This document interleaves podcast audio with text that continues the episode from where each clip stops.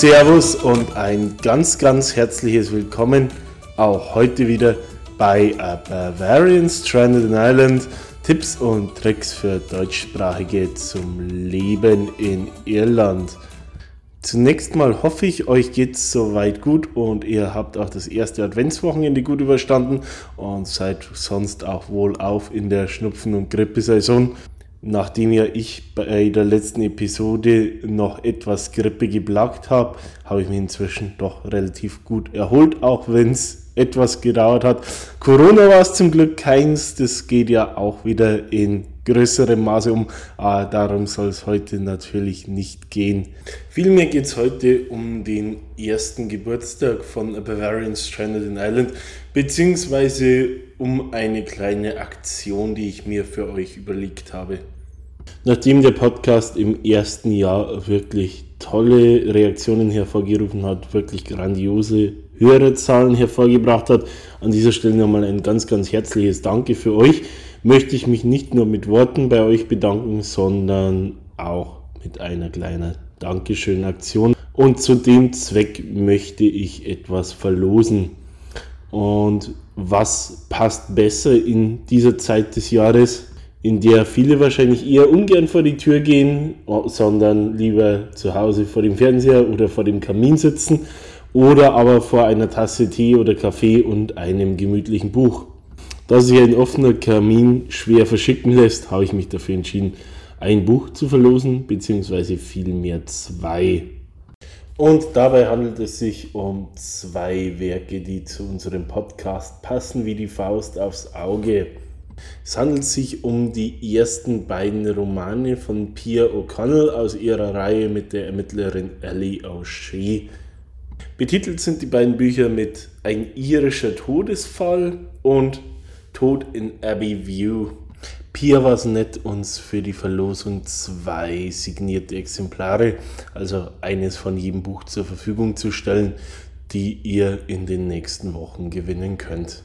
Bevor wir aber zur Verlosung und den Bedingungen dafür kommen, ein bisschen was zur Autorin und den beiden Büchern und natürlich auch dazu, warum diese hier ausgerechnet so gut passen. Und der erste Grund dafür ist eine ganz simple Gemeinsamkeit, die ich mit der Autorin der Bücher habe. Pia O'Connell kommt genau wie ich aus Bayern und wohnt seit längerem in Irland. Zugegebenermaßen etwas länger als ich, lebt sie doch schon seit den 1990er Jahren hier auf dieser wunderschönen grünen Insel. Damit ihr vielleicht so allernächst ein bisschen ein genaueres Bild zur Autorin bekommt, würde ich euch ganz kurz zitieren, was der Pieper Verlag, also der Verlag, in dem ihre Werke erscheinen, über Pia O'Connell in Autorenprofil schreibt. Pia O'Connell, 1964 geboren in Regensburg, lebt und arbeitet seit nunmehr 20 Jahren auf der grünen Insel als selbstständige Unternehmerin. Anregungen für ihre Geschichten erhält sie aus dem täglichen Leben, aus dem Eintauchen in den irischen Alltag mit seinem unverwechselbaren Menschenschlag und aus der bezaubernden irischen Landschaft – Sie liebt ihre bayerische Familie, ihre drei erwachsenen Kinder und deren Multikulti-Marotten, schätzt bayerisches Bier und irischen Whisky und hat eine Schwäche für leckeres Essen. Pia O'Connell lebt mit ihrem Mann im malerischen County Carlow in Irelands Ancient East. So beziehungsweise in einem ähnlichen Wortlaut könnt ihr das auch nachlesen direkt auf ihrer eigenen Website piaoconnell.com. Pia O'Connell in einem Wort mit Doppel-N und Doppel-L am Ende. Auf der Website stellt Pia sich und ihre Bücher vor, genauso wie sie auf die Shops des Piper Verlags selbst von Amazon und dem Autoren Weltshop verlinkt. Keine Angst, falls die Erklärung zur Schreibweise etwas zu schnell war oder vielleicht verwirrend war. Ich verlinke euch wie immer die Website in den Show Notes zu dieser Episode. Nachdem wir jetzt ein bisschen was zur Autorin wissen, um was für Bücher geht es denn eigentlich? Ganz kurz und knapp vorneweg. Bei den Werken aus der Ellie O'Shea-Reihe handelt es sich um äh, ja, Bücher aus dem Cozy Crime Segment. Ein Grund, warum ich von Anfang an Feuer und Flamme war, bin ich da ein begeisterter äh, Krimi-Fan, sowohl was, äh, sagen wir so, die klassischen nordischen Krimis, also eher schwere Kost betrifft, genauso wie Cozy Crime, Heimat-Krimis und das sowohl als Bücher als auch als Filme, also von dem her genau das Richtige für mich. Wenn euch das auch anspricht, nur wärmstens zu empfehlen. Zum Inhalt aber vielleicht etwas, beziehungsweise zu allernächst zur Protagonistin. Die Hauptfigur der Bücher Ellie O'Shea, geborene Elisabeth Feuchtwanger, kommt genau wie Pia O'Connell gebürtig aus Regensburg und lebt mit ihrem irischen Mann ebenfalls in Carlo. Also allein schon dadurch stellt er wohl fest, dass etwas autobiografische Züge in den Büchern liegen heißt die fiktive Hauptfigur und Privatermittlerin Ellie O'Shea hat einiges mit der Autorin Pia O'Connell gemeinsam.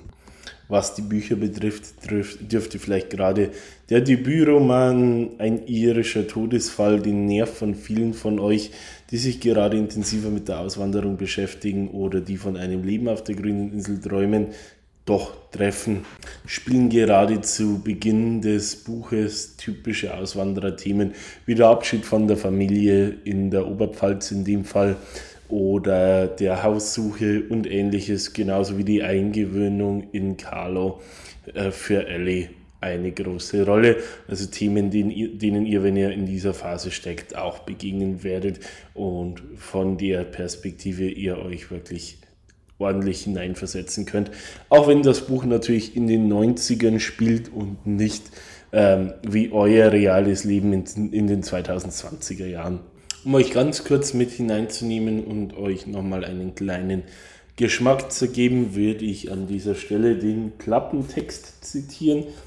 Anfang der 90er verlässt Ali O'Shea, geborene Elisabeth Feuchtwanger, ihr geliebtes Regensburg und folgt ihrem Mann Sean mit dem gemeinsamen Sohn Patrick nach Irland. In Carlow, einer verschlafenen Kleinstadt, wo jeder jeden kennt, beziehen sie ein vorsinnflutlich möbliertes Reihenhaus in unmittelbarer Nähe von Ellies Schwiegereltern. Eigentlich hätte Ellie genug damit zu tun, sich an das irische Essen, an das nasskalte Wetter und an Seans weit verzweigte Verwandtschaft zu gewöhnen. Als plötzlich Seans wohlhabender Onkel Jim stirbt. Die Bewohner des Städtchens, die von jeher ein reges Interesse an ihren Mitmenschen bekunden, überschlagen sich fast vor Neugierde, als bekannt wird, dass der angesehene Unternehmer exhumiert werden soll. Die trauernde Witwe hatte die Polizei in ihren Verdacht informiert, dass ihr geliebter Mann vergiftet worden sein soll. Voller Sorge erwarten Sean und Ellie das Ergebnis der Obduktion. Doch Ellie hat schon eine gewisse Ahnung. Falls ihr wissen wollt, wie diese Ahnung aussieht, und was sie weiter unternimmt, um ihrer Ahnung nachzugehen. Lest einfach selber weiter, legt euch das Buch zu. Ich kann es, wie gesagt, nur wärmstens empfehlen. Selbst habe ich den Krimi-Roman innerhalb von einem langen Wochenende gelesen. Fairerweise muss ich sagen, es war ein verregnetes Wochenende, aber auch bei 30 Grad und strahlendem Sonnenschein wäre ich wahrscheinlich nur sehr, sehr schwer davon losgekommen. Vielleicht ganz kurz zu den Hardfacts zum Buch. Erschienen ist ein irischer Todesfall am 4.6.2019 beim Piper Verlag, wie bereits gesagt. Es umfasst 260 Seiten, ist auch als E-Book verfügbar und kostet in der Taschenbuchausgabe 12,99 Euro. Auch ein paar Einblicke zum zweiten Werk, um das es geht, will ich euch nicht vorenthalten. Und zwar geht es hier um Tod in Abbeyview, der zweite Fall von Ellie O'Shea. Killed in Kildare, Ellie O'Sheas zweiter Fall. Auch hier vielleicht kurz der Klappentext als kleiner Appetizer. Kaum haben Ellie und ihr Mann Sean mit dem gemeinsamen Sohn Patrick ihre neue Doppelhaushälfte in Abbeyview, einer neuen Wohnsiedlung in der irischen Kleinstadt Selbridge, bezogen, als sich auch schon ihre Eltern zu Besuch anmelden. Die Bilder hängen noch nicht an den Wänden, als Ellis Eltern das Gästezimmer beziehen. Dann findet ausgerechnet ihr kleiner Sohn den nervigen Nachbarn tot in seinem Garten liegen. Mit einem Loch in der Stirn. und Ali O'Shea legt schon wieder los. Was dabei gleich ins Auge fällt, ist, dass das Ganze, damit meine ich das Leben von Ali O'Shea, doch etwas rastlos erscheint, wenn man den Umzug vom ersten zum zweiten Fall hin sieht. Ähm, inzwischen wohnt die kleine Familie in Selbridge im County Kildare, ist also eine ganze Ecke weitergezogen. Die Hintergründe dazu dürft ihr gerne selber nachlesen. Ich glaube, die Bücher können euch da mehr erzählen, als ich es kann in der Kürze der Zeit. Ich will ja hier den Rahmen nicht sprengen und vor allem euch nicht die Freude beim Lesen wegspoilern. Ich möchte aber dennoch einen etwas tiefergehenden Geschmack bzw. Einblick mit auf den Weg geben. Insofern bekommt ihr eine kleine Leseprobe.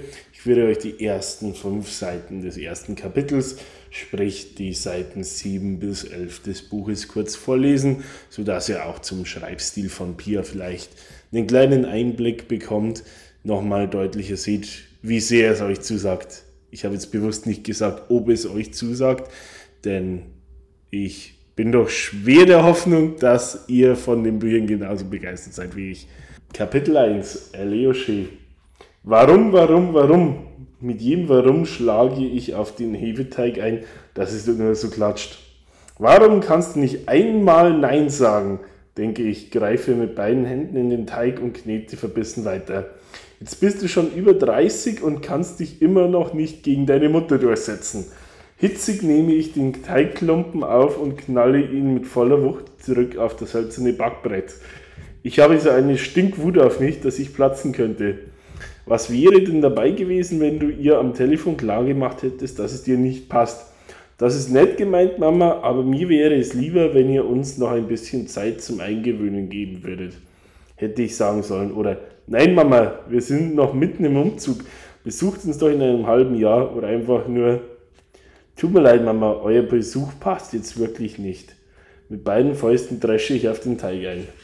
Aber nein, den Kleinen haben wir hier nicht mehr gesehen, seit ihr nach Irland gezogen seid, hatte meine Mutter in einem vorwurfsvollen Ton am Telefon gesagt.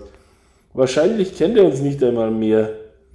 Dann hatte sie noch hinzugefügt, schlimm genug, dass ihr so weit weg wohnt.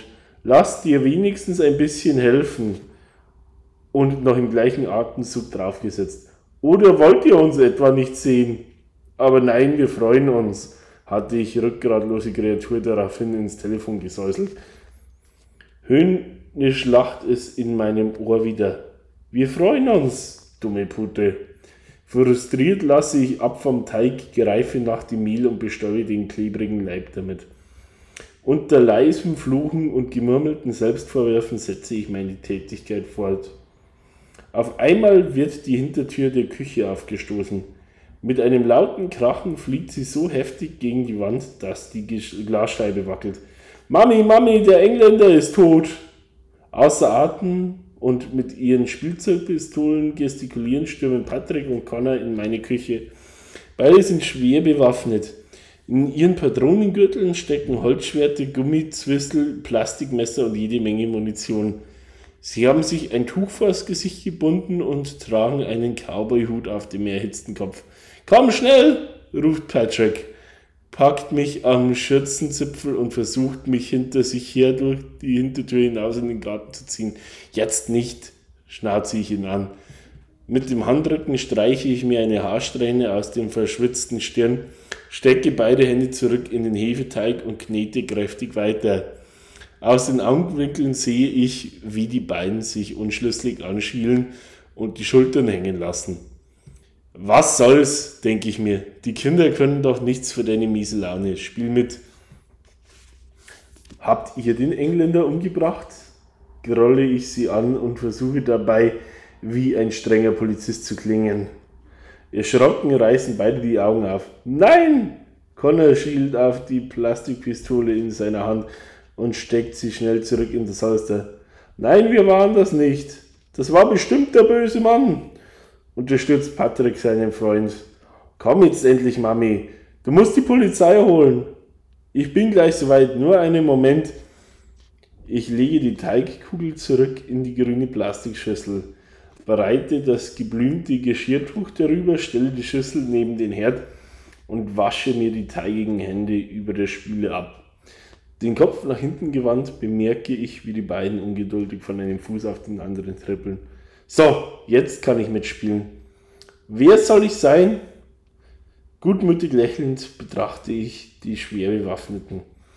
Sofort nehmen mich beide an den Händen, ziehen mich durch die Hintertür in den Garten, den schmalen Gang am Haus vorbei, die Garagenauffahrt hinab und quer über die Straße. Vor dem Haus von Peter Parsall, den wir hinter seinem Rücken nur den Engländer nennen, bleiben die beiden stocksteif stehen. Ich drehe den Kopf nach allen Seiten. Ein blödes Spiel. Ich möchte nicht von Peter dabei gesehen werden, während wir wie angewachsen vor seinem Haus stehen und in seinen Garten glotzen. Ich will zurück zu meinem Hefeteig, aber beide Kinder klammern sich fest an meine Hände und gehen keinen Schritt weiter. Da kommt meine Nachbarin, äh, Nachbarin Sharon mit ihrem Kinderwagen um die Ecke. Der Buggy ist prall gefüllt mit Plastiktüten vom örtlichen Supermarkt. Ihren Jüngsten trägt sie im Arm, mit einer Hand hält sie sich an den Griffen des Kinderwagens fest. Ihre zwei Mädchen laufen dahinterher. Mami! ruft Connor, lässt meine Hand los, rennt zu seiner Mutter und wirft sich ihr in die Arme. Sofort fängt er laut an zu schluchzen. Hi Ellie, what's going on? wendet sich Sharon an mich. Sie bückt sich zu Connor hinunter und versucht ihn zu beruhigen. Langsam dämmert es mir, dass es womöglich kein Spiel ist. Ich gehe auf Sharon zu. Die Kinder sagen, der Engländer ist tot. Sie müssen etwas gesehen haben, was sie erschreckt hat. Er liegt tot im Garten. Patrick lässt sich nicht beirren. Du musst die Polizei rufen. Sharon und ich sehen uns ungläubig an. Wenn du auf die Kinder aufpasst, schaue ich schnell nach, was passiert ist, sage ich zügig. Vielleicht hatte er einen Anfall. Mir ist zwar nicht ganz wohl bei dem Gedanken, aber irgendetwas stimmt hier nicht. Sonst würden sich die Jungs nicht so seltsam verhalten. Sharon nickt mir zu, sagt dann, nein, warte, wir bringen die Kinder lieber ins Haus, dann sehen wir gemeinsam nach. Erleichtert stimme ich zu, helfe Sharon mit den Einkaufstüten, sehe, wie sie alle Kinder um ihren Küchentisch versammelt, ihnen jeweils einen Schokorügel in die Hand drückt und ihnen das Versprechen abnimmt, so lange ruhig am Tisch zu sitzen, bis wir wieder zurück sind. Bevor wir gehen, überprüft sie noch die Hintertür in der Küche. Der Türgriff lässt sich nicht herunterdrücken, es ist abgeschlossen. Wir machen die Haustür hinter uns zu und gehen langsam über die Straße. Peters rot glänzender BMW blockiert die Einfahrt. Das schmiedeiserne Gartentor steht weit offen. Vielleicht sollten wir einfach mal läuten, schlage ich unsicher vor und schaue Sharon fragend an. Sie nickt wortlos und drückt ihre Finger fest auf die Klingel neben der Haustür. Sofort ertönt lautes Klaffen. Minnie, das Mopsweibchen der Purcells, bellt wütend im Inneren des Hauses. Wir warten, der Hund bellt weiter. Niemand öffnet. Komm, wir gehen nach hinten in den Garten. Sharon eilt voraus, ich hinterher den schmalen Gang zwischen Haus und Mauer entlang. Sharon sieht ihn zuerst, zieht scharf die Luft ein und bleibt mitten in der Bewegung stehen, als wäre sie zur Salzsäule erstarrt. Ich recke den Hals, um an ihren kurzen blonden Locken vorbeisehen zu können und zucke zusammen, denn dort, mitten auf seinem sorgfältig manikürten Rasen, liegt Peter Purcell, der Engländer, flach auf dem Rücken mit weit von sich gestreckten Armen und Beinen und mit einem Loch mitten in der Stirn. Fuck! flüstert Sharon, schaut mich mit geweiteten Augen an und sagt, wir müssen die Polizei holen. Wir können ihn doch nicht einfach hier liegen lassen, gebe ich zu bedenken. Geh du zu den Kindern zurück und ruf die Polizei. Ich bleibe so lange hier. Der Mörder ist bestimmt schon über alle Berge, denke ich und straffe die Schultern. Hoffentlich. Sharon überlegt nicht lange, dreht sich um und rennt an mir vorbei, den Gang entlang, auf ihr Haus zu. Ich mach so schnell ich kann, ruft sie hektisch über die Schulter zurück und ist auch schon aus meinem Sichtfeld verschwunden.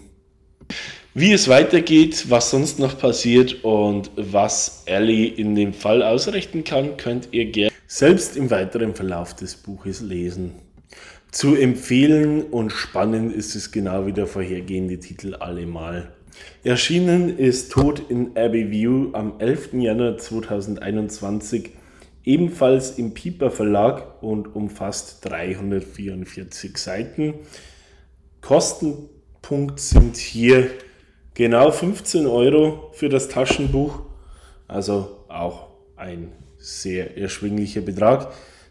Einer von euch muss sich aber über den Preis keine Sorgen machen der glückliche Gewinner, der diese beiden spannenden Bücher sein eigen nennen kann, nach der Auslosung am 15.12. Bevor wir hier aber zu den Bedingungen kommen, vielleicht ganz kurz noch ein Hinweis in eigener Sache, beziehungsweise ein Hinweis direkt kommen von Pia. Und zwar wird im kommenden Jahr der dritte L.A. O'Shea-Roman erscheinen. Dieser Fall führt die Protagonistin zur Abwechslung nach Dublin, genauer gesagt nach Sandy Cove. Erscheinen wird das 256 Seiten starke Werk am 27.07. nächstes Jahr. Also wenn euch die beiden ersten Werke zusagen, definitiv ein Save the Date. Einen kleinen Einblick bekommen wir allerdings heute schon von Google Books und zwar lautet dieser Auswanderin Ellie O'Shea scheint vom Pech verfolgt zu werden. Gerade hat sie sich mit einer Detektei selbstständig gemacht. Da muss das Haus ihrer Familie in Abbeyview kernsaniert werden. Unterschlupf finden sie in Sandy Cove bei einer entfernten Tante. Es trifft sich gut, dass Ellie im Auftrag einer großen Versicherung die auffällig hohen Schadensfälle einer privaten Kindergartenkette in Dublin untersuchen soll. Sie fängt an, undercover in einer der Einrichtungen zu arbeiten. Dabei stolpert sie über die Kita-Leiterin, die tot hinter ihrem Schreibtisch liegt. Offenbar wurde sie erschlagen, doch wer hatte ein Motiv? Und was haben die Vorgänge in einem Kinderheim vor 60 Jahren mit dem Fall zu tun? Klingt in jedem Fall spannend. Schade an dieser Stelle nur, dass wir Antworten auf diese Fragen leider erst im Juli finden werden. Bis dahin, wie gesagt, vertreibt euch die Zeit mit den vorhergehenden Titeln. Da ich euch auf dem Weg aber nicht zu lange aufhalten will, äh, an dieser Stelle nur noch kurz die Bedingungen zum Gewinnspiel. Und zwar, um die beiden signierten Bücher zu gewinnen, müsst ihr nur einige wenige Dinge tun.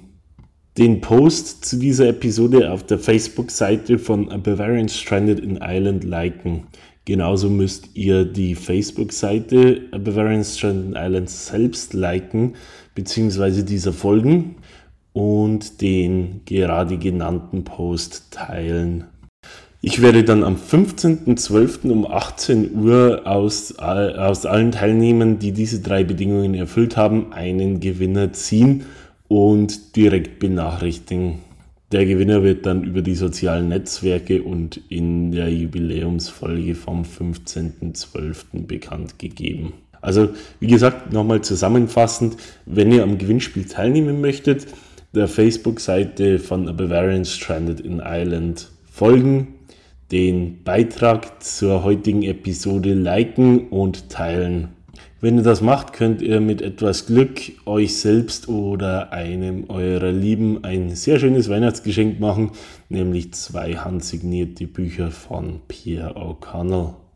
Sollten hierzu zum Gewinnspiel, zu den Büchern, zu den Teilnahmebedingungen irgendwelche Fragen bestehen, gerne jederzeit, wie ihr es kennt, über die sozialen Netzwerke oder per E-Mail an bavarianstrandedinireland at gmail.com. Bevor wir aber die heutige Episode abschließen, noch ganz kurz ein Hinweis in eigener Sache. Ich hatte ja bereits im Juni-Update angekündigt, dass der Podcast eine eigene Website erhalten sollte. Aus technischen und zeitlichen Gründen hat es jetzt noch etwas gedauert.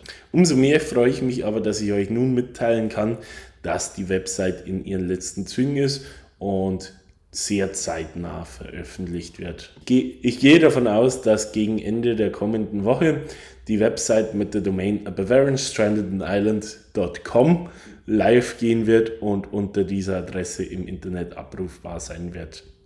Natürlich findet ihr dort alle Infos rund um den Podcast, Links auf die Social Media Pages, ein Kontaktformular, das euch direkt an die E-Mail-Adresse weiterleitet.